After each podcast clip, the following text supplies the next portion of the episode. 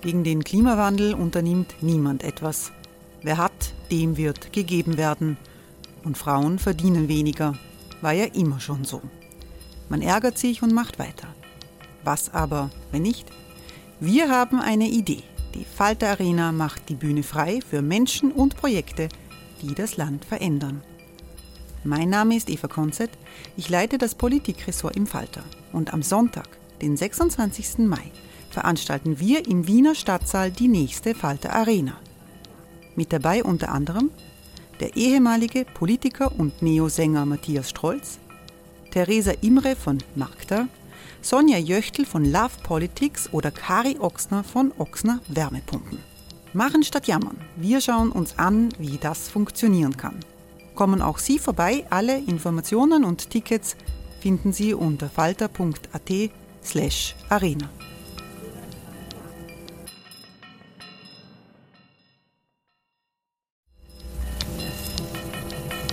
Falter-Podcasts werden durch Werbung unterstützt.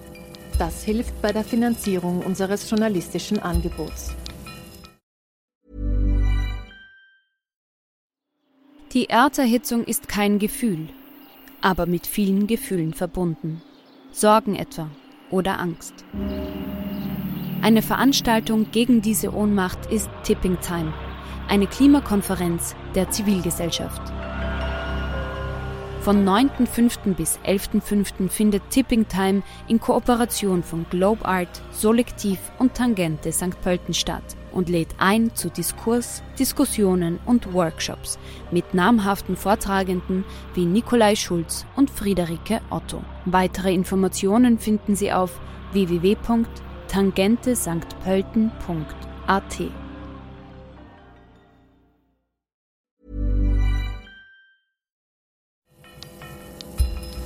Falter Radio, der Podcast mit Raimund Löw.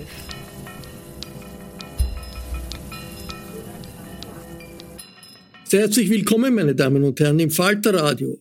Diese Sendung bietet Ihnen eine russische Innenansicht auf Putins Krieg gegen die Ukraine. Der ursprüngliche Plan, Kiew innerhalb weniger Tage einzunehmen und an die Stelle von Präsident Zelensky eine Marionette des Kreml einzusetzen, ist gescheitert. Seit dem Herbst müssen die russischen Besatzer besetzte Gebiete dem ukrainischen Militär überlassen.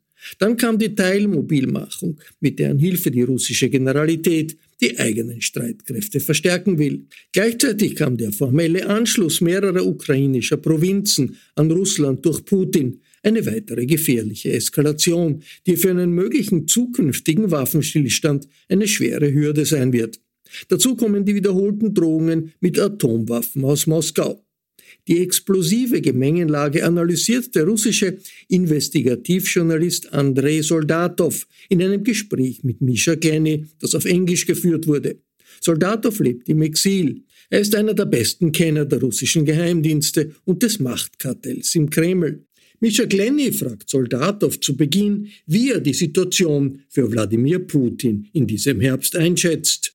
If we look at the dynamics of, uh, of the moment, he seems to be confident that the Russian people are either prepared to go along with what's happening or are actually keen to, to back him. Have there been any signs? We saw just a couple of weeks ago the meeting in Samarkand, Uzbekistan, we saw what was obviously um, serious criticism by the Chinese president, um, Xi Jinping, regarding uh, the course of, of, of the war in Ukraine. We saw clear snubs by Central Asian leaders towards Putin. He no longer controls the peace process in between Azerbaijan and Armenia. There's a war that's broken out between Tajikistan and uh, Kyrgyz, Kyrgyzstan. So clearly he's losing control or his, his influence is diminishing there. There was the seeming unrest in Dagestan around the mobilization. And there was some internal criticism, notably in the, the councillors in St. Petersburg and uh, um, Moscow. And yet, his response to all of this, along with the military defeats in Kharkiv, his response to all of this appears to be to double down. Is that because he's frightened, or is it because he is confident, notwithstanding all these events? I think he's uh, extremely angry. I don't think he's losing touch with reality. I don't think so. Uh, he seemed very confident, uh, and he, he is unfortunately he's not insane, but he's extremely angry. So his way to reestablish control and to remind everybody at least in the country, who is in control, is to, to start with mobilization. Because, of course, mobiliza- mobilization is not only about getting people to the front line, it's also about how to, uh, to make everybody think that nobody is safe anymore in the country. And we talk about people in their 20s and their 40s and their 60s. We have people mobilized in their 60s uh, so it, it, it looks like a complete mess. But unfortunately, it also has this intimidation effect on people. Because right now, people cannot think of a bigger picture. What they think now, they're forced to think. They need to think about their immediate problems, immediate circumstances, about their relatives, about their friends, how to get them out of the country. The good question is uh, for how long would you want to have this happening? I mean, this mobilization, well, at least at this stage. If, say, he would um, well, finish tomorrow, what would happen with the Russian public opinion? Because it looks like the very first victim of his mobilization is his control over the information space in the country. We all believed for years that he stayed in power for so long because people, the Russian population, well, watched his television. And it was under complete control. Putin also had uh, built a really big system of internet censorship. And now it completely collapsed. This system was built back in 2018, 2019, with the idea to, uh, to suppress traffic from regions if something is happening in the regions and to address specifically a problem of video, because video is likely to, well, to provoke more uh, emotional reaction and possibly unrest or revolution than, say, text. And that's exactly what is going on right now. We have all these videos coming from the regions, and the biggest problem of the Russian internet censorship now is they cannot cope with the sheer size of the crisis. So that thing already collapsed. We have people in villages and small towns, not only in St. Petersburg and Moscow, watching nervously all these videos, trying to understand what to do, where to go. And they cannot trust Russian television. And it already has an effect on the Russian television. Russian TV hosts are getting more critical because they understand that they are losing trust of the Russian audience. So they need to say something uh, about mobilization. And uh, in these circumstance, uh, circumstances, I think it's a very new development for Putin. It's a very new situation. He never faced this before. Andrei, this is a really fascinating uh, insight of yours, which hadn't it hadn't occurred to me before. Um, uh, that he is losing control of his monopoly over information, which has been so important for him for so long. If we think back to Afghanistan and the motivation for the end to the uh, invasion and occupation of Afghanistan, one of the key reasons for that was the so called mothers movement, of the fact that uh, uh, they were getting unhappy about their children being killed and with no explanation and so on and so forth.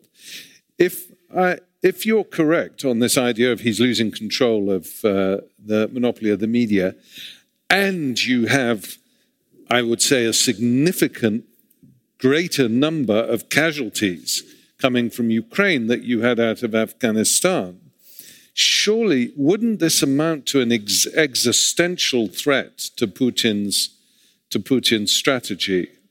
Uh, or are they still too frightened? I mean, what can we tease this out a bit as to, as to why why we don't see, apart from in limited areas like Dagestan with its specific issues, um, we don't see a, a greater spread of protest, or is it happening and we're just not seeing it?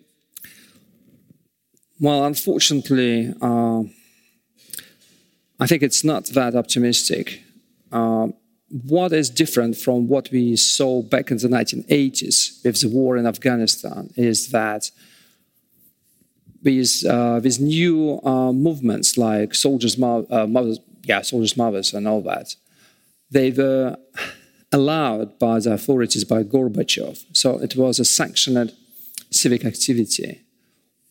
And uh, the, the repressive apparatus of the, of the Soviet Union was, of, of course, extremely large but it's not comparison with what we have now. The, the other interesting thing is that uh, the war in, in Afghanistan didn't affect the Soviet security services. We had some developments inside. For instance, the KGB formed the special forces groups uh, again to, uh, to operate in Afghanistan. But what we see now with Ukraine, we see a complete and titanic reshuffle of the Russian security services. And if before the war we um, compared the FSB, the major Russian security service, to the KGB, these days we need to compare it with something much darker, with uh, Stalin's secret services, especially the way the military counterintelligence operates in the occupied territories all these filtration camps. That tradition comes from the late 1940s. What we saw in Western Ukraine, in uh, Eastern Europe, it's, uh, it's, it's a very traditional thing for Stalin's secret services. So they are getting much more brutal, much more militarized than what we had back in the 1980s. Uh, the amount of repressions we can see and we already see, and the brutality reminds me of what happened two years ago in Belarus. Uh, just last week, we got a guy, a poet in Moscow, uh, who had his apartment raided by police, and he was raped in his apartment.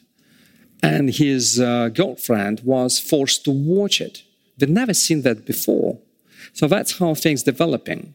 And my biggest problem with, uh, with the optimism is, unfortunately, when you see this kind of brutality, it might be really difficult to try to build some grassroots movement and to get something out of these protests we have now. Still, there are some options, of course. We all understand Dagestan is a very, very difficult region to control. We all the terrorist attacks we had in, not all of them, but most of them we had in the late 19, uh, 2000s and 2010s, that was Dagestan. So it's a very difficult region. They have problems with neighbors. And if, say, Putin decides to send some Chechens in to uh, suppress revolt, well, that might start as a big problem between these two regions. But unfortunately, it's a, it's a far cry from from a revolution in Moscow. And what about the concept of the so called Ceausescu moment? One could call it the Ceausescu moment or the Milosevic moment, where parts of his relatively close elite and security forces decide that he is becoming a liability to their, to their interests. Are there any signs that that might be a possible trajectory, or are they completely subordinate to his to his will, as far as we can as we can tell? Well, first of all, uh, Russian security services are very unlike what, say, Egypt has or Syria, Turkey. Uh, there was never a really big underground movement in Russian or Soviet security services. Uh, they did not know how to do that. We also have a problem of trust. Remember that in 1991, when uh, the putsch failed in Moscow, it failed not because of all the Muscovites who came to the streets and protested, but because rank and file of the KGB failed to support the leadership of the KGB. And they still have this problem. They do not know how to, uh, how to build trust within uh, the FSB. Uh, they're quite suspicious of each other. They also do not know how to distribute properly uh, all the money they have access to it's not like Egypt, and that is why, uh, like officers like majors and colonels, they do not trust and they actually hate their generals. It's a, it's not actually the ground you want to have if you want to start building a, a coup. The other problem is that if you want to do something like a coup, you need some political support. And we had these in the 1990s. Some governors were against Yeltsin. Some political parties we had back then, even the Communist Party was quite, um, well, I would say they probably would support something like that. And also, you need to have some popular generals. What Putin has been doing all these months, he was making sure that this war would not produce popular generals. We don't know the names of people who actually run this war we have Minister Shoigu, who has no military background, no military training. He's not respected within the military. We also have the chief of the general staff, who is a bit more respected, but he's not, I would say, guy who would um, would be would be acting independently. Gerasimov. Gerasimov, yes. But we do not know the names of the people who are on the battlefield, and that is well, I would say, a very systematic effort from, from the Kremlin.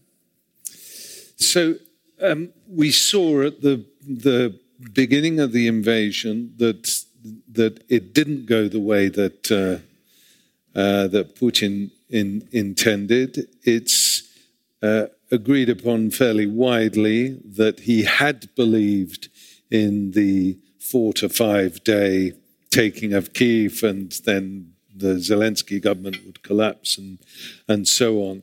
So this must have been a huge shock, not just to Putin, but to a lot of people in Russia, that the invincible uh, Red Army was not as invincible as, as, as they all thought. Indeed, it turned out to be hugely incompetent in, uh, in many ways. So, given that and the mobilization, are we now assuming that Putin's fundamental strategy is just to throw hundreds of thousands, even millions of men into the meat grinder of, of Ukraine? Is that the fundamental military strategy he's left with, or are there other options? Well, the interesting thing that uh, yes, he had this plan before February 24th, and the most interesting thing for me is that he failed to change this plan for almost seven months. For all these months, basically, what we see, we saw the same plan just being patched with some add-on elements, but it was basically the same thing, and he's still calling it a special military operation, and not only for propaganda reasons, because actually he believed in this idea. But what, unfortunately, is the feeling in, in the country, and it is it benefits Putin, is that it's so humiliating to feel that you are getting defeated by the Ukrainians that this idea is is not accepted by the society. Instead, what you have, you have a big idea that we went into this war, but actually it is not a war with Ukraine, it is a war with the West. And because it's such a big thing, you have the whole of the West against one country, so it doesn't matter how many casualties you have, because you have the entire world against you. And as Putin said in his speech, uh, well, uh, yesterday, that has been the case all these centuries. We always had this country surrounded by enemies, attacking it from every angle. And that is why we need to, uh, to get ready to sustain more casualties.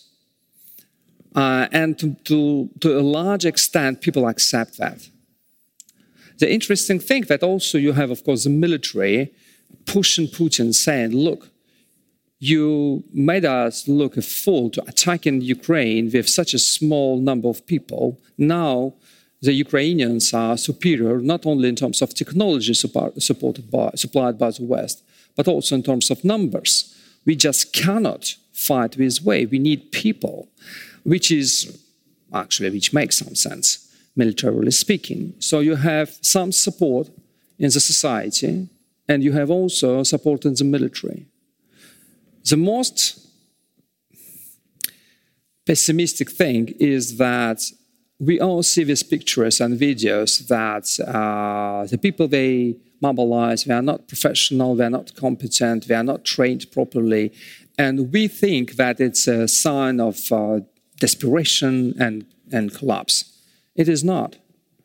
Uh, what the Russian military think, they think they still have really capable units, but being completely misused because they lack ordinary uh, infantry units. So we do not actually, they do not ask for more professional units. They need just people, just to, to hold the line. And they believe that when they get these people, they can finally use properly the Spetsnaz forces, VDV forces, all these professional units they still have. So for a time being, I would say all these disastrous pictures, uh, well, put aside, the military are quite okay with what is going on. Right. So the implications of what you're saying is we are in for many, many more months, if not years, of war because the successes of Ukraine in the, in the north militarily are likely to be temporary, in as much that the military will now have the manpower in the Russian military it has been it has been asking for in order to hold the line and possibly push back the Ukrainian army again? Hi, I'm Daniel, founder of Pretty Litter. Cats and cat owners deserve better than any old-fashioned litter. That's why I teamed up with scientists and veterinarians to create Pretty Litter. Its innovative crystal formula has superior odor control and weighs up to 80% less than clay litter. Pretty Litter even monitors health by changing colors to help detect early signs of potential illness. It's the world's smartest kitty litter. Go to prettylitter.com and use code ACAST for 20% off your first order and a free cat toy. Terms and conditions apply. See site for details. Yeah, uh, I fear that it could be yeah the most uh, possible scenario, unfortunately. And what about the issue of uh, the possible deployment of a nuclear weapon.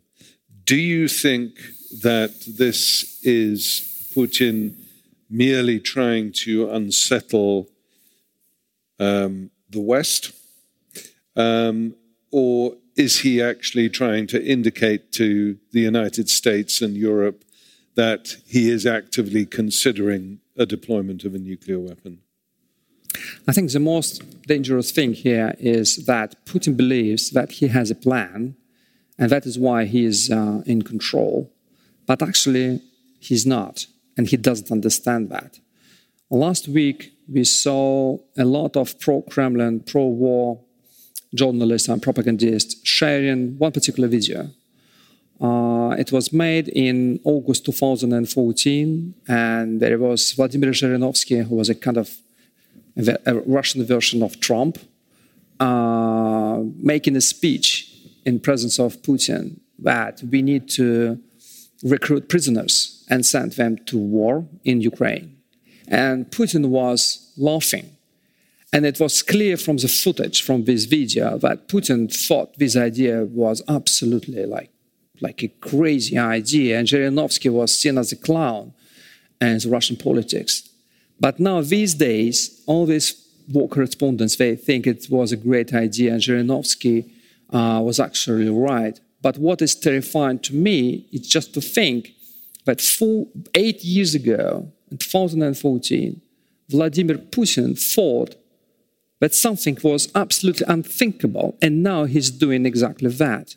We have people recruited in prisons. That means that there is no plan in his mind. He's always tactical. And that means that if some circumstances would be not really good for him, he might come up with some other idea, some new idea. Okay, maybe to do that, maybe to do this. And this mobilization might be, might, well, if say the military tomorrow say, no, it's not enough. Again, that is the problem with a guy who always thinks tactically. I want to talk uh, about something which isn't discussed very often, um, partly because we're uh, still deep in the middle of this of this war.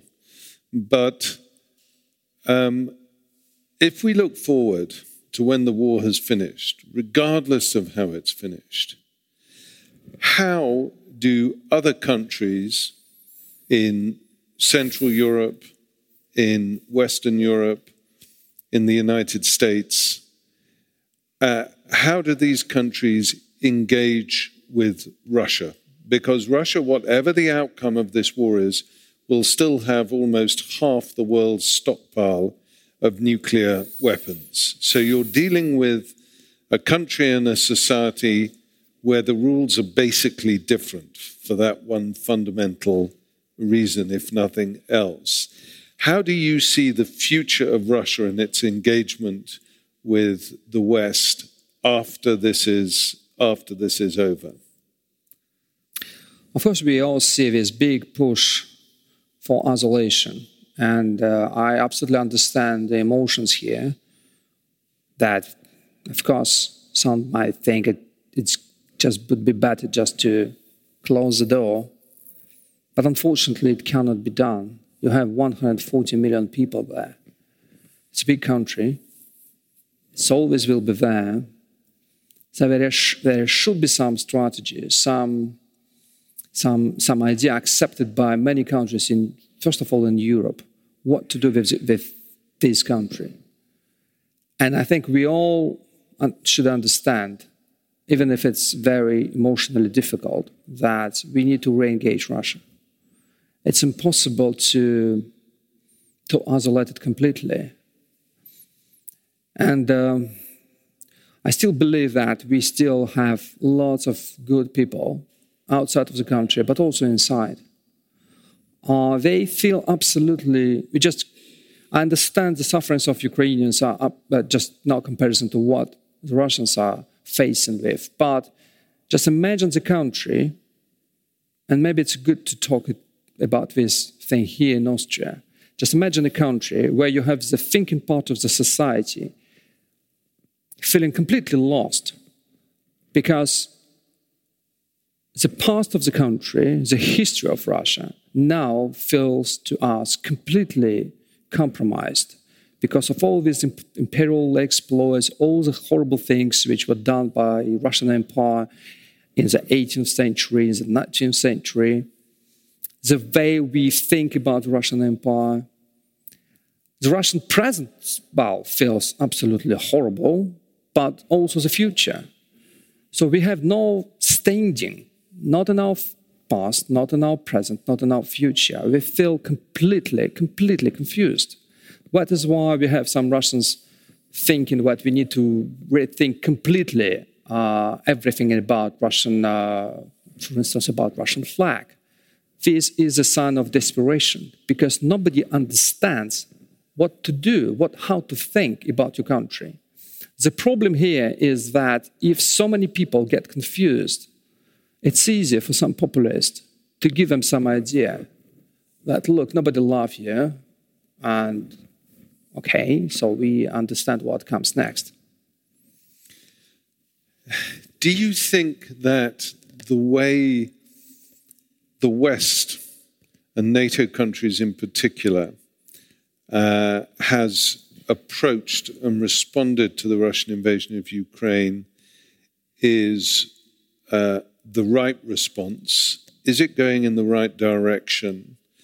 Um, and are you confident that it would, if, if that is so, that it will be able to maintain that direction um, itself domestically, internally, as it were? I think that uh, the military strategy providing military help to Ukraine, uh, I think it was absolutely right, uh, and it is the right strategy. And uh, what we all need to find and, and help to do is to, to help Ukraine to win this war. That's, that's absolutely clear. Uh, what to do next and how to re engage, how to talk to these people, how to talk to the country. It's a different matter because not only the Russians are com- feel completely confused, everybody get completely confused. I mean, in every, I just went back from the States, almost in every big university in the States, you have some people who are uh, experts and, uh, in Russian studies, and all of them are confused because so many things now look completely different with this new perspective. Just, well, we don't know what to think about the Second World War anymore. We used to believe that, well, well, the Soviet troops did horrible things, but still they were on the right side of the history. And that sort of justified many things afterwards not anymore. And uh, so the whole idea, the whole concept, how we see the country, it's just collapsed. Again, not only for the Russians, but also for people in the West. I think it would take years to find a way. And I don't think that anybody has an answer right now. Andrei, I don't think I've, uh, I've ever had a conversation with you in which you've sounded as despondent, if I can put it like that, uh, as you are this afternoon. And I wonder whether, if you, with your insights, with your network uh, in, in the West and inside Russia, if you're feeling despondent, how does that, uh, uh how do ordinary Russians, let's say the Russian diaspora in Europe at the moment, feel about their existence, because obviously the sympathy for the Ukraine is understandably very, very high. Um, are we seeing a sort of collective trauma amongst Russians as well that we aren't perhaps able to identify quite as easily as the obvious trauma that Ukrainians are suffering? Yes, absolutely. Uh, in the beginning of the war, when we got so many people, well, out of the country, when we got this first wave of uh, of emigration, there were lots of conversations among Russian immigrants that we need to uh, to find a way how to have a conversation uh, about the future of the country. And for that, we need to have some institutions, maybe some sort of Russian university in exile.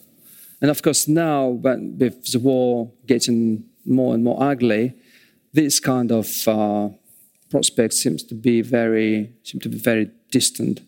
The other problem is that we all, well, the Russians also all the time hear this very emotional argument, not only from the Ukrainians but also from people rightly uh, outraged by, by what the Russians are doing in Ukraine. That maybe it's time for you to shut up. We hear you too well for too long, and it's not. Well, we, we, we don't care about what you say and what you talk about. The problem is that you cannot you just cannot produce a new narrative for your country if you are not talking about it, right? So we, we still need to have this conversation. And this conversation should be not only within the Russian community, it should be also with the world. We do not want to, uh, to strengthen this myth of the country being absolutely unique. That's what Putin knows how to exploit.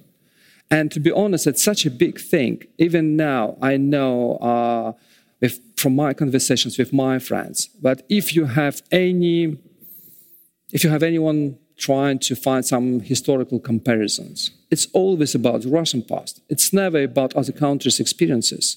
We always talk, if we talk about the prospects of the revolution, we always talk about 1917. We never talk about revolutions in other countries. Never, ever. If we talk about the protest, again, it's about 2011, 2012. We do not talk about the Arab Spring. We don't have this in our experience. And I think it's part of the problem because if you have this idea that this country was always unique, it, it makes all other lessons being absolutely unapplicable uh, to, to Russia. It looks like this country is just doomed. You cannot do anything with it. I mean, it's, it's not, well, you never, you know all these arguments. This country never seen any democracy ever. They were always like that, so let's stay them this way. Unfortunately, we live in, on, on one planet, and we need to find a way how to, to, to re-engage all the countries in the world, including Russia. Sie hörten ein Gespräch des russischen Investigativjournalisten Andrei Soldatov mit Misha Glenny, dem Rektor des Instituts für die Wissenschaften vom Menschen vom 1.10.2022 in Wien. Die Veranstaltung mit Soldatov fand im Rahmen des Humanity Festivals statt. Ich bedanke mich sehr herzlich bei den Veranstaltern für die Zusammenarbeit. Ich verabschiede mich von allen, die uns auf UKW folgen, im Freirad Tirol und auf Radio Agora in Kärnten. Analysen und Berichte zum russischen Ukraine-Krieg gibt es regelmäßig im Falter. Alle Informationen, wie Sie den Falter abonnieren können und was für Möglichkeiten es für gratis Probeabos gibt, finden Sie unter der Adresse abo.falter.at. Ursula Winterauer hat die Signation gestaltet, Philipp Dietrich betreut die Audiotechnik im Falter. Ich verabschiede mich bis zur nächsten Folge.